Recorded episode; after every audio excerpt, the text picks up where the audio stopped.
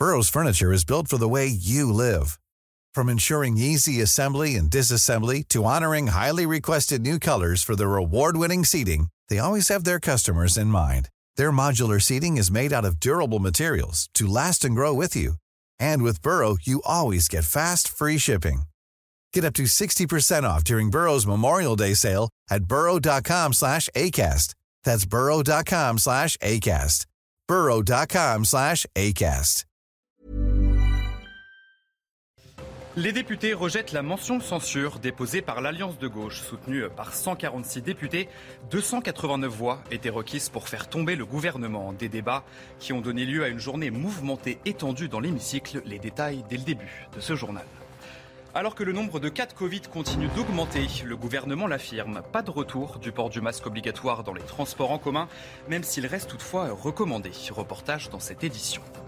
Prenez toutes vos précautions. Les températures vont encore grimper dans les prochains jours. Près de 40 degrés sont attendus dans le sud de la France ce mardi, 36 degrés dans la capitale. Un nouvel épisode caniculaire est attendu ce dimanche. Les derniers préparatifs du 14 juillet, nous avons pu embarquer à bord d'un avion de l'armée française. Alors attention, attachez bien vos ceintures, décollage imminent.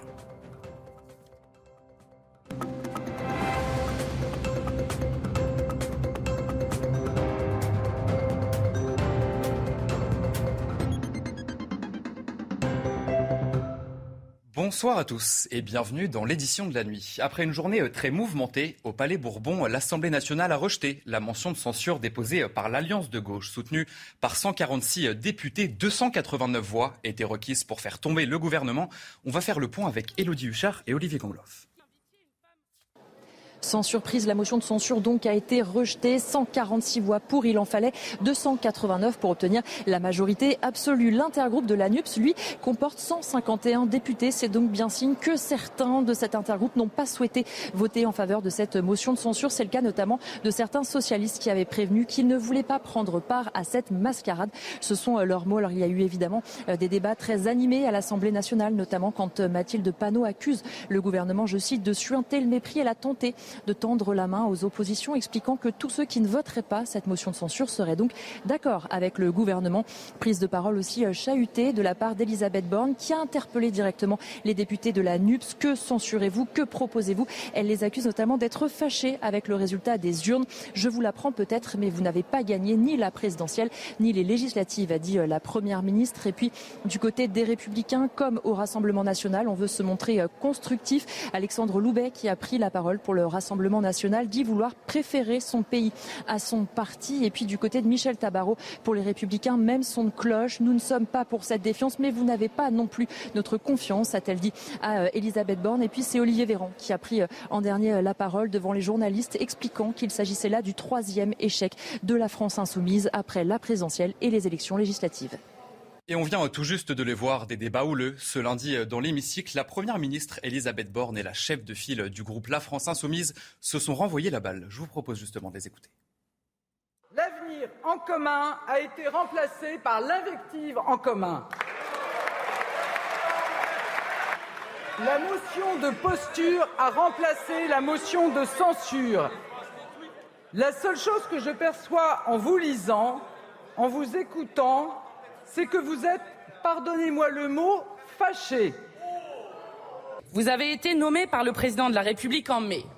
Puis, au lendemain du naufrage des législatives, vous lui présentiez votre démission. Le président vous a maintenu en poste, et ce, alors même que vos idées sont minoritaires dans le pays. Vous ne tirez donc votre légitimité ni des élections législatives, ni même du Parlement, à qui vous n'avez pas demandé s'il vous faisait confiance pour conduire la politique de la nation.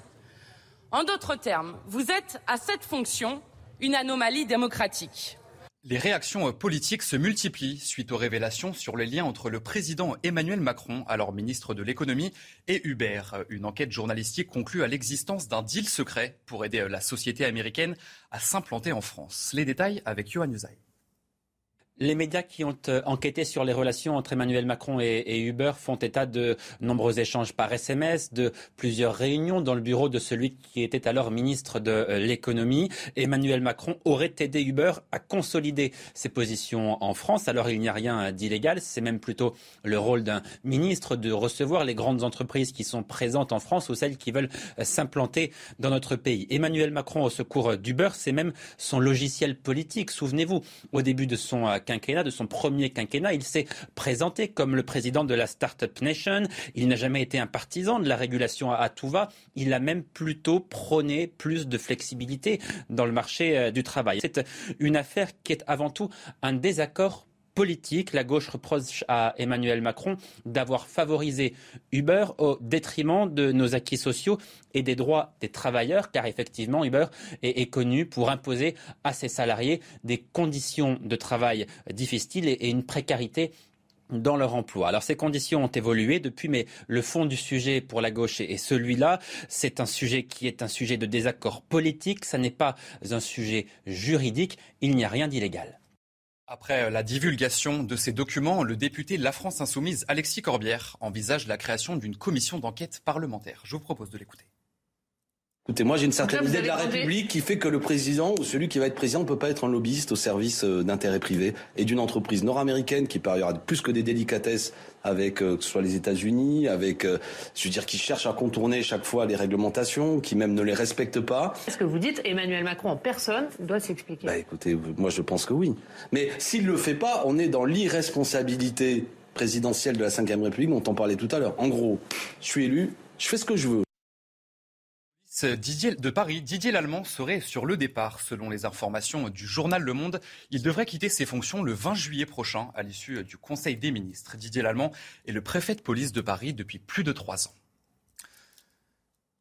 Un non-lieu ordonné en faveur de Gérald Darmanin, accusé de viol depuis 2017. La plaignante Sophie Patterson-Spatz accusait le locataire de Beauvau de viol, harcèlement sexuel et abus de confiance pour des faits qui se seraient produits en 2009. Gérald Darmanin lui a déposé plainte pour dénonciation calomnieuse. Tout ce qu'il faut savoir sur cette affaire avec Noémie Schultz.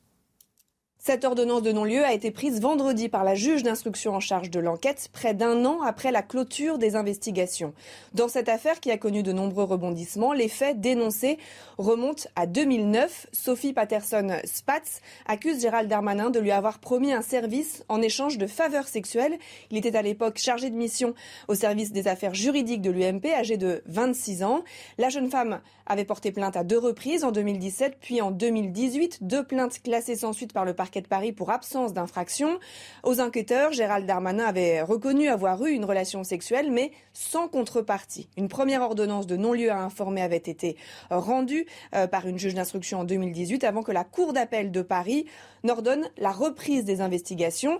Euh, cette décision, cette ordonnance de non-lieu qui vient d'être rendue, euh, devrait clore cette affaire, même si la plaignante peut encore faire appel. Cette décision, en tout cas, a été immédiatement saluée par la défense, par les avocats du ministre de l'Intérieur. Ils estiment que pour la quatrième fois, en cinq ans, la justice affirme qu'aucun acte répréhensible ne peut être reproché à Gérald Darmanin. On en vient à cette euh, violente agression sur 5 CRS à Aix-en-Provence. Des policiers hors service qui sortaient de boîte de nuit ont été attaqués par une quinzaine d'individus à coups de pavé. Un reportage sur place signé Stéphanie Rouquet. Dimanche, à 5 heures du matin, cinq policiers qui n'étaient pas en service sortent de cette boîte de nuit en plein centre d'Aix-en-Provence. Quelques mètres plus loin, un groupe de 15 individus leur tombe dessus. Ils sont agressés euh, gratuitement, violemment, par une horde sauvage qui n'hésite pas à leur jeter des pavés quasiment à bout portant euh, au niveau du corps, au niveau du visage. On a la quasi-certitude, en tout cas aujourd'hui, que euh, les agresseurs savaient que ces cinq hommes victimes étaient des policiers. Des policiers municipaux interviennent et interpellent deux individus les cinq policiers agressés présentent tous des fractures. Ils sont sortis de l'hôpital et retournent chez eux à Chalon-sur-Saône dans la journée. Ils étaient en mission dans la région pour quelques semaines. Accusé d'un coup d'État, un ex-officier français vit un véritable calvaire dans une prison, de Madagascar. Philippe François, accusé par les autorités locales d'avoir préparé un putsch, a été condamné à une peine de 10 ans de travaux forcés. Ses avocats dénoncent un dossier vide. Sa fille a témoigné ce lundi sur notre antenne. Elle ne comprend pas le silence du gouvernement français. On écoute. Je pense que le gouvernement euh, français ne veut pas défendre euh, cet homme, mon père, euh, qui a servi pendant 25 ans. On ne comprend pas pourquoi. Je pense que c'est c'est quelque chose euh, qui leur appartient et je trouve ça, on trouve ça avec ma famille scandaleux. 25 euh, ans euh, à servir la France et à être laissé dans une prison de cette sorte, ce n'est pas possible pour moi. Et on change de sujet pour parler de la crise sanitaire face à la flambée des cas de Covid sur notre territoire. L'Union européenne recommande une deuxième dose de rappel pour toutes les personnes âgées de plus de 60 ans au lieu de 80 ans. La recommandation vaut également pour toutes les personnes vulnérables. La septième vague de Covid sévit en France. Pour le moment, pas de nouvelles mesures prises par les autorités, mais des recommandations. Et la question du port du masque obligatoire dans les transports en commun fait à nouveau débat. Valentine Leboeuf avec Laura Lestrade. Le masque va-t-il redevenir obligatoire dans les transports? Le gouvernement a tranché. Pour Olivier Véran, il n'est pas nécessaire de remettre le port du masque dans la loi. La France est l'un des pays les plus vaccinés au monde selon le porte-parole du gouvernement, qui assure qu'il n'y a pour le moment aucun risque de saturer les hôpitaux. Les Français peuvent donc choisir de le porter ou non. Je porterai toujours le masque à l'intérieur. Quand je suis dans l'intérieur, je porte ce masque tout le temps. Voilà, j'ai jamais eu le Covid. Euh, je ne sais pas si je l'aurai ou pas, mais bon, je ne prends pas de risque. J'ai déjà eu trois vaccins, j'ai déjà eu le Covid il n'y a pas très longtemps. Donc, euh, il n'y a pas beaucoup de chances que je le réattrape et que je le transmette. Je vais mettre le masque tout simplement pour protéger, euh, me protéger et protéger les autres. Dans les transports, il y a beaucoup de monde. Des fois, on est serré. Donc, par mesure de sécurité, je vais le porter, oui, bien sûr. Le gouvernement appelle à la vigilance et recommande de mettre un masque dans les lieux clos et fréquentés. Mais avec les fortes chaleurs attendues cette semaine, pas toujours facile de le porter. Justement, la chaleur. Il a fait très chaud en France ce lundi, mais attention, les températures vont encore grimper dans les prochains jours. Près de 40 degrés sont attendus dès ce mardi dans le sud de la France, jusqu'à 36 degrés dans la capitale. Le pic de chaleur est attendu dimanche selon Météo France. Écoutez. À partir de samedi, les températures commencent à remonter sur le nord du pays et sur l'ensemble du territoire. Et l'ensemble du territoire pourra connaître des températures caniculaires à compter de dimanche. Alors euh, l'évolution chronologique, la géographie, euh, l'intensité et la durée de cet épisode seront affinées au fur et à mesure hein, euh, des éléments dont nous disposons. Mais on a effectivement un épisode de très forte chaleur qui a commencé sur le sud et l'ouest du pays, avec une évolution très probable vers un épisode caniculaire à partir du milieu de la semaine. Et avec cette chaleur, vous comptez sûrement vous baigner. Eh bien, vous avez bien raison. Mais faites attention si vous comptez nager dans les bassins de la Méditerranée. Les méduses sont nombreuses à Ajaccio. Michael Dos Santos avec le récit de Marie Conan. Regardez. Activité de l'après-midi, pêche à la méduse. J'en suis à 4 en une minute. Car depuis plusieurs semaines, elles ont envahi les côtes méditerranéennes. Sur cette plage corse, elles ont été vues par milliers. Cette famille parisienne voit ses projets de baignade tomber à l'eau. du coup, on se baigne pas, on joue avec le petit dans le sable et puis on bavarde sur la serviette, mais pas de baignade. Juste, euh, juste les pieds dans l'eau euh, jusqu'aux genoux. Certains plus courageux s'y sont aventurés, non pas sans quelques égratignures. Euh, je me suis fait piquer par une méduse. Là, juste là, derrière.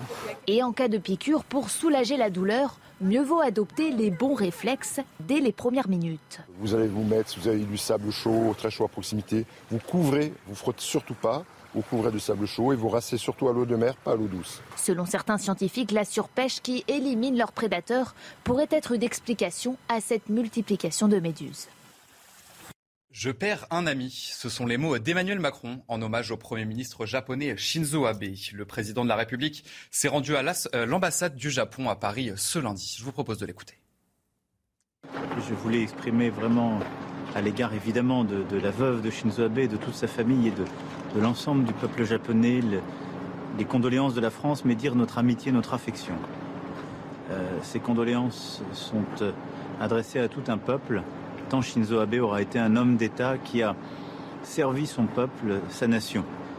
je perds aussi un ami et je veux dire euh, à son épouse, sa veuve, notre amitié très sincère et notre affection. Ultime entraînement avant le traditionnel défilé du 14 juillet. Une dernière répétition du défilé aérien a eu lieu ce mardi au-dessus des Champs-Élysées. 71 avions et 25 hélicoptères étaient mobilisés. Régine Delfour et Sacha Robin ont pu embarquer à bord d'un des avions. Regardez. Nous avons décollé à 13h, à 13h15. Nous étions en Ile-de-France puisque nous avons volé à 300 km heure. Nous avons attendu ensuite 45 minutes. Une attente donc due à l'heure de passage qui devait être donnée donc par le général. Le général se trouvait donc dans l'Arc de Triomphe qui s'était transformé en tour de contrôle. À 14h, l'heure de passage a été donnée. Nous étions derrière la patrouille de France. 4 minutes et 40 secondes après la patrouille de France. C'est une réussite pour le capitaine. Bah écoutez, tout s'est plutôt très très bien passé. On est passé à la seconde, à seconde près sur les tribunes, donc euh, aucun problème pour nous. Euh, comme vous pouvez le voir dehors, il fait vraiment très très très beau aujourd'hui. On a un peu de chance euh, jeudi, c'est prévu que ce soit également la, même météo. Donc ça risque d'être un beau spectacle. Et avec les autres avions, le bloc s'est bien maintenu? Oui, les positions avaient l'air d'être correctes. le passage était parfait. On a eu un retour des, autres, des autres appareils derrière. Les positions étaient bonnes. Donc on verra la vidéo quand on débriefera tout à l'heure avec le général. C'était l'ultime répétition avant le jour J, ce jeudi 14 juillet. Le défilé aérien commencera à 10h30.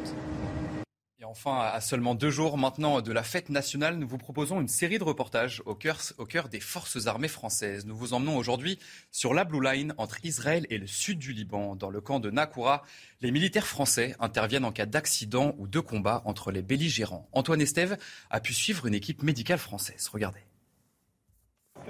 Dans ce centre de secours de la base de l'ONU, à Nakora, les médecins militaires se tiennent prêts à partir 24 heures sur 24. Si on a un appel, déclenchement d'une urgence, en 15 minutes, on va être dans l'hélicoptère prêt à décoller, avec tout le matériel et, euh, L'équipe médicale des casques bleus se prépare à traiter tout type de blessures pour le compte des 10 000 soldats de l'ONU déployés au sud Liban. Il peut y avoir les polytraumatismes, les traumas crâniens, des, urgences ophtalmiques. De quoi traiter tout ce qui est hémorragie, euh, tout ce qui est euh, ben, perfusion, tout ce qui est du domaine médical, tout ce qui est urgence. Euh. Première intervention de la journée, un soldat s'est blessé dans un accident de la route.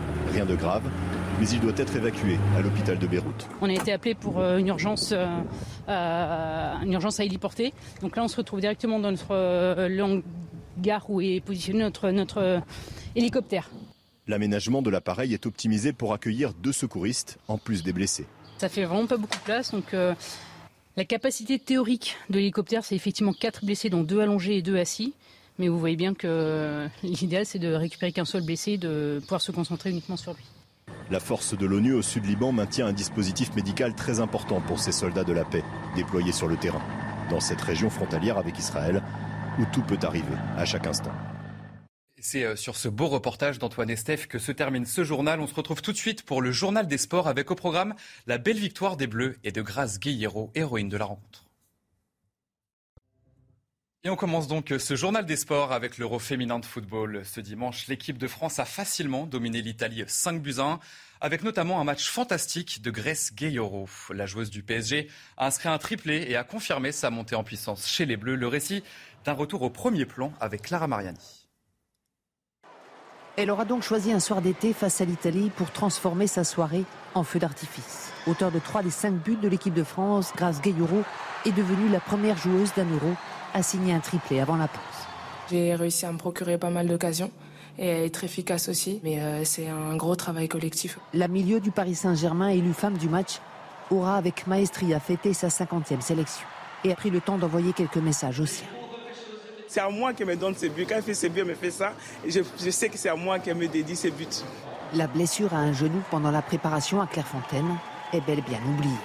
J'ai essayé de revenir euh, bah, à 100% pour ce premier match. Voilà, et surtout, j'avais à cœur de, bien l'entamer en tout cas. À 25 ans, Grace Gayoro, remplaçante à la Coupe du Monde 2019, est devenue une pièce maîtresse de l'entrejeu tricolore. C'est une joueuse qui n'a cessé d'évoluer, qui a aussi récupéré le capitana euh, au Paris Saint-Germain, a vraiment gagné en, maturité. Un sang-froid qui sied forcément au plan de Corinne Diacre. L'idée, en fait, c'était de créer des espaces, que les joueuses soient très observatrices euh, des déplacements des unes et des autres pour pouvoir être à la finition. Ainsi, à Rotherham, Gayoro a pris toute la lumière. Voilà la Belgique prévenue avant le rendez-vous de jeudi, puisqu'au-delà de l'euro, c'est fête nationale et donc feu d'artifice. Et on termine ce journal des sports avec le Tour de France. Ce lundi, les coureurs ont pu profiter d'une journée de repos. Une bonne nouvelle dans le peloton, aucun des coureurs n'a été testé positif au Covid. Une aubaine pour David Godu, cinquième provisoire du Tour, a parfaitement réussi sa première semaine. Il peut rêver d'une place sur le podium à Paris, un objectif qui vous est raconté par Henri Gnacia. Avant le tour, il était le seul Français à annoncer officiellement être dans la lutte pour le classement général. David Godu est cinquième, alors que se profile la haute montagne. Les sensations en montagne, elles étaient plutôt bonnes et c'est pas trop mal. Ça donne envie et, j'ai déjà hâte d'être dans les Alpes. C'est mon massif préféré. C'est un territoire que, que, je connais presque par cœur. Mardi, dixième étape, Morzine-Megève, 149 km, très exigeant. Arrivé en montée, un profil intéressant mais pas forcément pour lui. Ça va être une remise en route euh, difficile. Je pense que beaucoup de coureurs, euh, beaucoup de coureurs l'ont coché. C'est une étape où l'échappée peut encore aller au bout. On n'est pas à l'abri non plus que derrière les favoris, ça se fasse la guerre dans, dans la dernière montée. Paradoxe de l'ambition. Tenter un coup alors qu'il n'est qu'à 1 minute 38 de Pogachar n'aurait aucun sens. Alors, David Godu attend son tour, mais pas trop longtemps. Il restera Granon avec le passage Télégraphe Galibier qui est peut-être le passage que j'ai fait le plus de fois dans ma vie. Et après, il y aura l'Alpe d'Huez. L'Alpe d'Huez, c'est des souvenirs d'enfance euh, à la télé, c'est mythique. Forcément que ces deux étapes, euh, je les connais par cœur parce que j'ai toujours été en stage dans le coin là-bas. Et c'est peut-être ces deux étapes qui me font le plus rêver sur le papier. L'Alpe d'Huez, ses virages, celui des Hollandais, la Croix de Fer. David Godu n'a couru sur ces routes qu'une fois, au Tour de l'Avenir 2016, une course qu'il avait remportée. Et c'était donc la fin de votre journal des sports. Allez, vous rester avec nous dans un instant, un prochain journal et nous reviendrons sur la mention de censure déposée par l'Alliance de gauche rejetée par les députés. Des débats qui ont donné lieu à une journée mouvementée et tendue dans l'hémicycle. A tout de suite sur CNews. Retrouvez tous nos programmes et plus sur cnews.fr.